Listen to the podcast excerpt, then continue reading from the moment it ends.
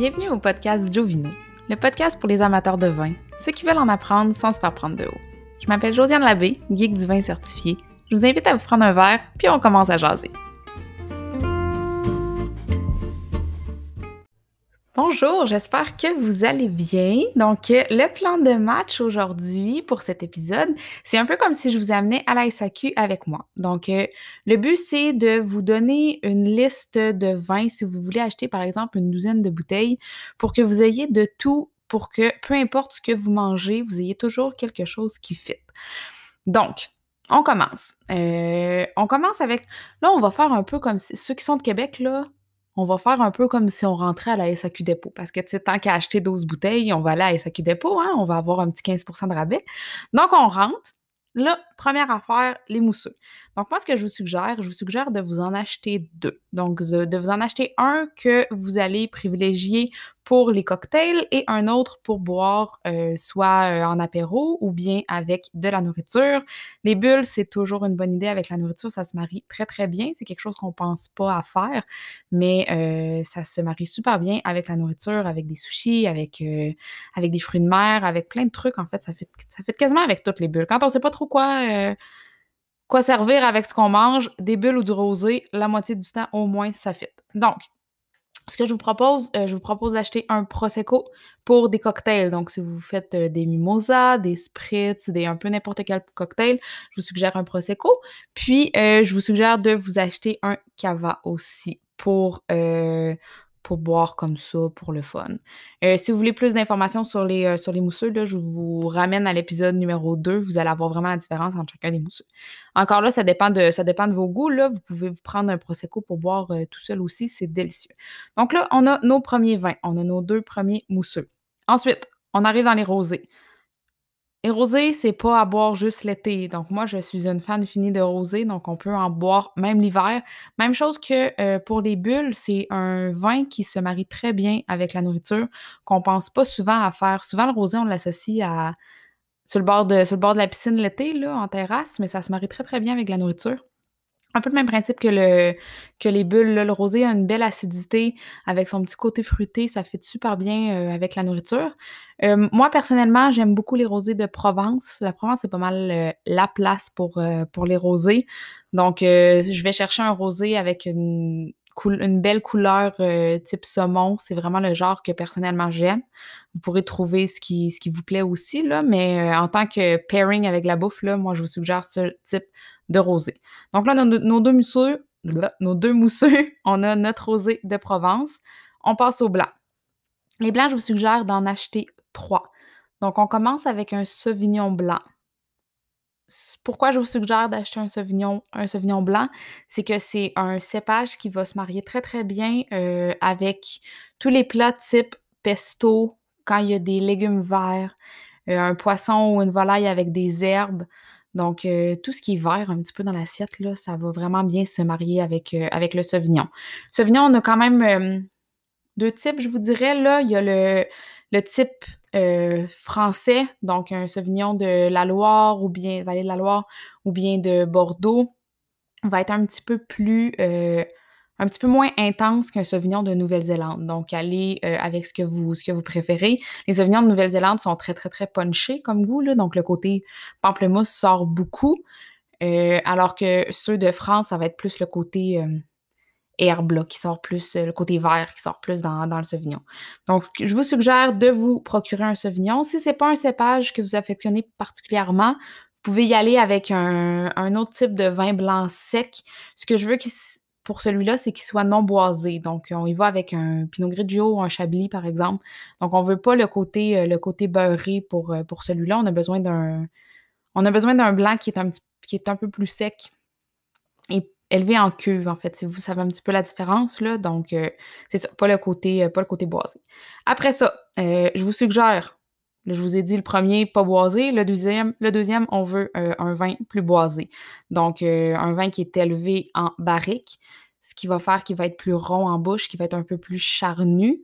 Donc, pensez à un Macon, pensez à un Chardonnay californien. Quand on a un repas qui est un peu plus, euh, qui est un peu plus copieux, qui est un peu plus riche, ça va fitter mieux si on a un vin qui est plus intense. Troisième vin blanc que je vous propose, c'est un vin blanc qui est off-dry. Donc, on veut aller chercher euh, un peu de sucre résiduel pour celui-là. Parce que si on mange, par exemple, du taille, si on mange un repas qui est un peu sucré, euh, ça, c'est quelque chose que je vais répéter souvent. Il faut que le vin soit toujours autant, au moins autant sucré que ce qu'on est en train de manger. Donc, si votre repas est assez sucré, puis vous, vous, essayez d'amener ça, euh, d'accompagner ça avec un vin qui n'est pas sucré, il va juste avoir euh, l'acidité va être euh, vraiment amplifiée, là, ça, ça sera vraiment pas bon. Donc, si on a un repas qui est un peu sucré, on veut que le vin soit au moins autant sucré. Donc, pensez à un Riesling d'Alsace ou d'Allemagne, pensez à un Chenin blanc, peut-être même un Gewürztraminer. Celui-là, il y a vraiment un côté floral plus intense, là, mais ça se marie super bien avec, euh, avec du taille. Moi, personnellement, là, parce que là, vous me dites, ben, là, vous allez me dire, ben oui, c'est facile tu me dis d'acheter un Riesling, moi j'arrive à ça, que je vois Riesling, comment je le sais s'il y a du sucre résiduel? Euh, c'est pas toujours écrit. Moi, j'ai peut-être l'air un peu intense, mais j'ai toujours mon cellulaire avec l'application SAQ, puis je scanne les bouteilles, comme ça, j'ai tout le temps toutes les informations. Donc, ça, c'est un petit truc que je peux vous suggérer quand vous allez, quand vous voulez vraiment aller chercher quelque chose de particulier comme, comme celui-là, donc comme un vin qui est un petit peu plus sucré. Donc là, nos trois blancs, je rappelle, on a un Sauvignon blanc, on a un vin blanc plus boisé et on a un vin blanc un peu plus sucré. Donc avec ça, là, on a pas mal de tout pour, euh, marier avec, euh, avec ce qu'on veut manger.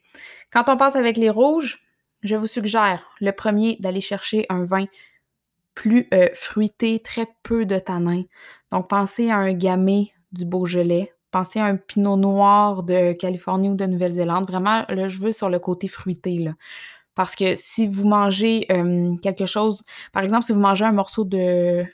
une poitrine de poulet, puis vous n'avez pas envie de prendre du blanc, faut pas que le, faut pas que le vin soit trop intense en tanin. Fait qu'on va aller chercher quelque chose d'un peu plus fruité. Donc, euh, euh, je répète, un gamay, pensez Beaujolais, c'est pas mal la place pour les gamets, ou bien un pinot noir, euh, on appelle du Nouveau Monde.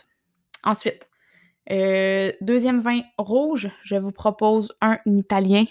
Donc là, allez-y vraiment avec, euh, avec vos goûts. Là, moi, j'ai toujours 2, 3, 4 Chianti dans, dans mon, euh, dans, mon, dans mon cellier, mais si vous me suivez un peu, vous savez que je raffole de la pizza. Donc, à toutes les semaines, on mange de la pizza. Donc, ça prend toujours au moins un Chianti dans notre frigo. Donc, dans notre cellier, pardon. Donc, soit un Chianti, soit un rosso de Montalcino, soit même un, peut-être même un ripasso, ça peut très bien faire. Donc, on veut un vin qui est un peu plus, euh, qui est un peu plus acidulé, idéalement avec du Sangiovese, mais le ripasso fait bien aussi, là, pour aller avec tous les plats qui sont, euh, qui sont tomatés, là, des, la pizza, des pâtes, euh, tous les plats italiens, dans le fond, là. Après ça, je vous suggère, comme troisième vin rouge, d'y aller avec un vin rouge un peu plus costaud, donc soit un Cabernet Sauvignon, un Syrah. Euh, Syrah chilien, il y en a des super bons. Donc, on veut un vin, euh, on veut un vin plus intense, plus tannique pour aller avec euh, les viandes rouges.